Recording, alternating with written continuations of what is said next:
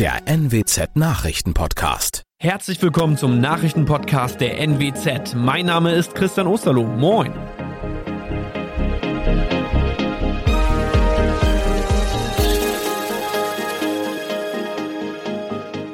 Und das sind die Themen des Tages. Bewaffneter Mann schießt an Schule in Bremerhaven. Niedersachsen gibt grünes Licht zur Gasförderung vor Borkum. Und Wilhelmshavener zu Unrecht als Raser beschuldigt. Mit einer Armbrust bewaffnet hat ein 21-jähriger Mann am Donnerstag um kurz nach 9 Uhr in Bremerhaven das Lloyd-Gymnasium betreten und eine Schulsekretärin mit einem Pfeil schwer verletzt. Der Täter flüchtete in Richtung Lloydstraße und konnte wenig später vor dem ehemaligen Café National von der Polizei überwältigt und festgenommen werden. Eine Spezialeinheit der Polizei durchsuchte alle Räume der Schule, um auszuschließen, dass es noch mehrere Tatbeteiligte gibt. Die rund 200 Schülerinnen und Schüler mussten dafür bis Mittag gemeinsam mit den Lehrkräften in ihren Klassenräumen bleiben.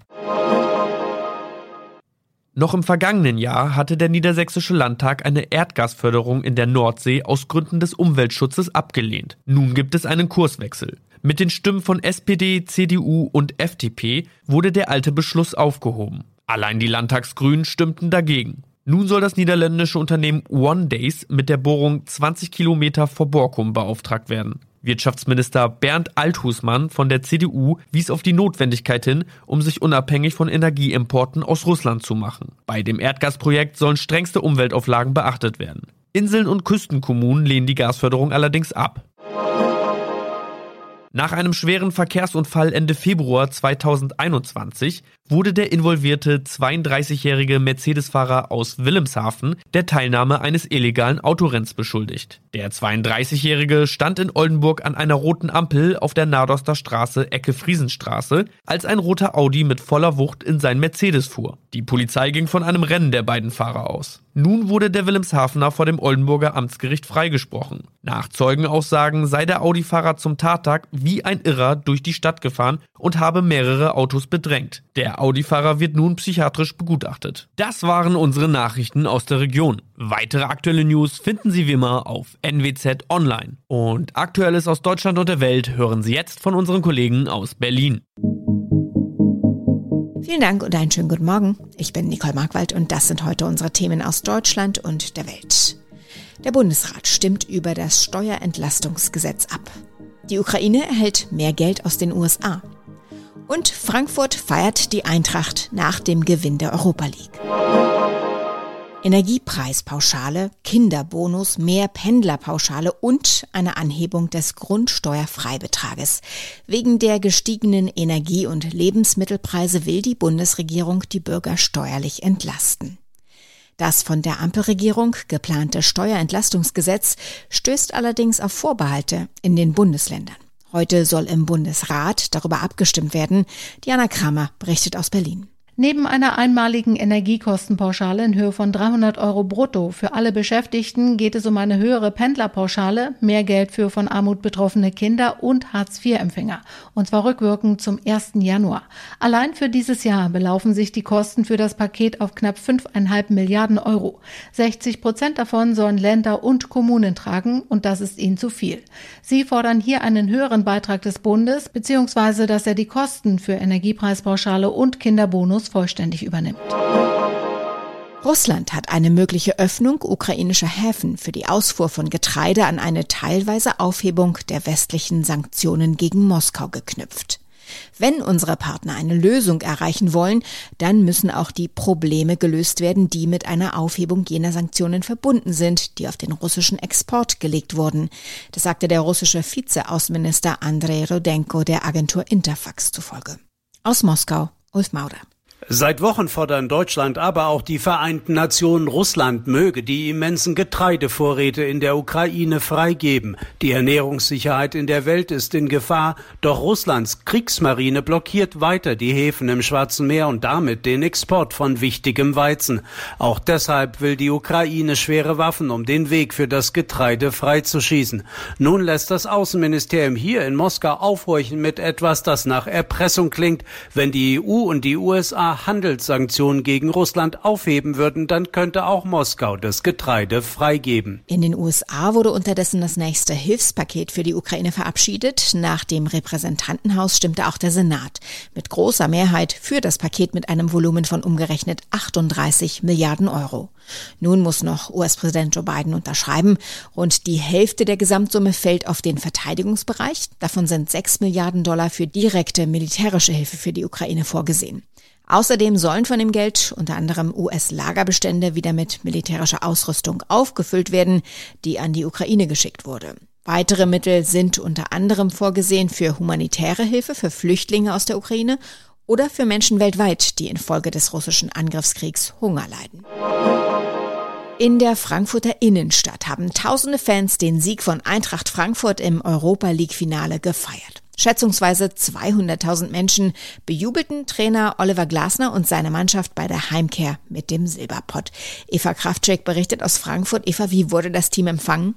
Ja, für die Frankfurter Adler gab es natürlich den ganz großen Bahnhof bei der Ankunft. Das fing an bei der Landung auf dem Frankfurter Flughafen. Da warteten dann auch Feuerwehr und Flughafenfahrzeuge mit einem Hubkonzert. Dann ging es mit einem Korso in die Innenstadt.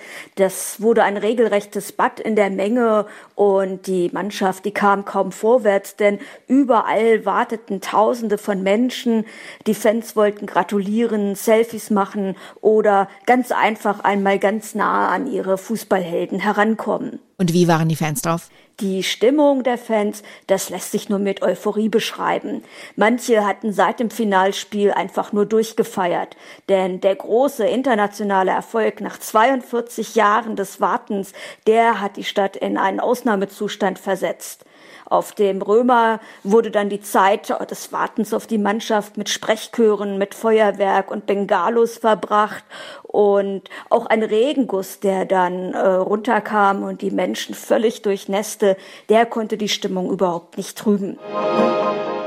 Wenn der Bundesrat heute zustimmt, dann soll es ab Montag den Sommer-Sondertarif für Straßenbahnen, Busse und Regionalzüge zu kaufen geben, das sogenannte 9-Euro-Ticket. Thomas Bremser hat sämtliche Informationen dazu zusammengetragen. Thomas, was kann ich denn mit dem Ticket alles machen und was nicht? Ja, ich kann damit fahren in allen Bussen, Straßenbahnen, U-Bahnen, S-Bahnen und Zügen des Nah- und Regionalverkehrs. Egal ob von der Deutschen Bahn oder anderen Anbietern. Und das für 9 Euro im Monat. Ich kann so oft fahren, wie ich will. Es gilt für Juni, Juli, August. Ich kann also ein Ticket nur für Juli kaufen oder für alle drei Monate. Das wären dann 27 Euro. Das Ticket gilt in Zügen für die zweite Klasse und nicht nutzen kann ich es im Fernverkehr, also in ICEs, ICs und ECs und auch nicht in den grünen Flix-Zügen oder Fernbussen. Kann ich damit auch in Urlaubsorte an die Nord- oder Ostsee oder in die Berge fahren, auch wenn ich sehr weit weg wohne? Theoretisch geht das, aber ich muss in Kauf nehmen, sehr oft umzusteigen. Wenn ich auf bahn.de www.ftf.de gehe und zum Beispiel Westerland auf Sylt eingebe, dann kann ich anklicken nur Nahverkehr und dann zeigt mir die Seite an, wie ich nach Sylt komme, komplett mit diesem 9-Euro-Ticket. Das kann aber wirklich dann 8, 9 Stunden dauern mit 4, 5 Umstiegen. Aber wer Zeit und Lust hat, kann das machen und vor Ort kann ich dann umsonst die Busse nutzen. Und wo bekomme ich das Ticket? Also wenn der Bundesrat zustimmt, und so sieht's aus, dann kann es schon Montag flächendeckend losgehen mit dem Verkauf an Automaten, Ticketschaltern und auch online, eventuell mit einer gemeinsamen Verkaufsplattform aller Verkehrsverbünde. Einige Städte legen schon früher los oder haben schon losgelegt, aber wichtig, es stehen unbegrenzt Tickets zur Verfügung. Ich kann also auch noch warten. Was ist, wenn ich schon ein Monatsabo gekauft habe für Bus und Bahn oder eine Bahncard? Bekomme ich diesen Rabatt dann nicht? Also einen Bahncard-Rabatt gibt's nicht, aber wenn ich ein Monats- oder Jahresabo habe für Bus und Bahn in meiner Stadt, da muss ich auch nur neun Euro pro Monat zahlen in diesen drei Monaten. Ich bekomme dann eine Nachricht von meinem Verkehrsverbund, wie die Verrechnung konkret aussieht, also ob weniger abgebucht wird von meinem Konto oder ob mir die Differenz überwiesen wird. Gleiches gilt bei Semester- oder Jobtickets. Kann man sein Fahrrad kostenlos mitnehmen? Wenn ich schon ein Abo habe, bei dem ich das Rad mitnehmen kann, dann kann ich das natürlich weiterhin tun, zumindest in dem Bereich, für den mein Abo gilt. Jetzt nicht in einer komplett anderen Stadt. Generell muss ich aber ein Fahrradticket dazu buchen. Und die Bahn hat auch schon gesagt, es kann sein, dass keine Räder mitgenommen werden können auf bestimmten Strecken, wenn der Andrang einfach zu groß wird, zum Beispiel an Feiertagen. Apropos voll, wie voll wird's denn in den Bussen und Bahnen im Sommer? Ja, das ist die Sache. Die Länder rechnen damit, dass es extrem voll werden kann vereinzelt, weil viele das Ticket nutzen werden, die vorher vielleicht nicht mit dem öffentlichen Nahverkehr gefahren sind oder nur selten. Das ist ja auch ein bisschen der Sinn dahinter, ein Lokangebot. Aber das kann natürlich auch nach hinten losgehen, wenn es rappelvoll und mega heiß ist in den Zügen. Die Bahn will zwar mehr Züge einsetzen, aber hat natürlich auch nicht plötzlich viel mehr Personal. Also gerade an Wochenenden und zu Ausflugszielen kann es durchaus gemütlich werden, sag ich mal. Der griechische Musiker Vangelis ist im Alter von 79 Jahren gestorben. Er galt als einer der Pioniere der elektronischen Musik. In Deutschland ist er einem breiten Publikum mit seinem Titel Conquest of Paradise bekannt. Diesen Song nutzte Boxlegende Henry Maske für seinen Einzug in den Ring. Takis Safos berichtet aus Athen. Vangelis war ein Pionier und Wegbereiter der elektronischen Musik. In seiner Jugend wollte er eigentlich Maler werden und studierte an der Akademie der schönen Künste in Athen. Die Musik brachte er sich selbst bei.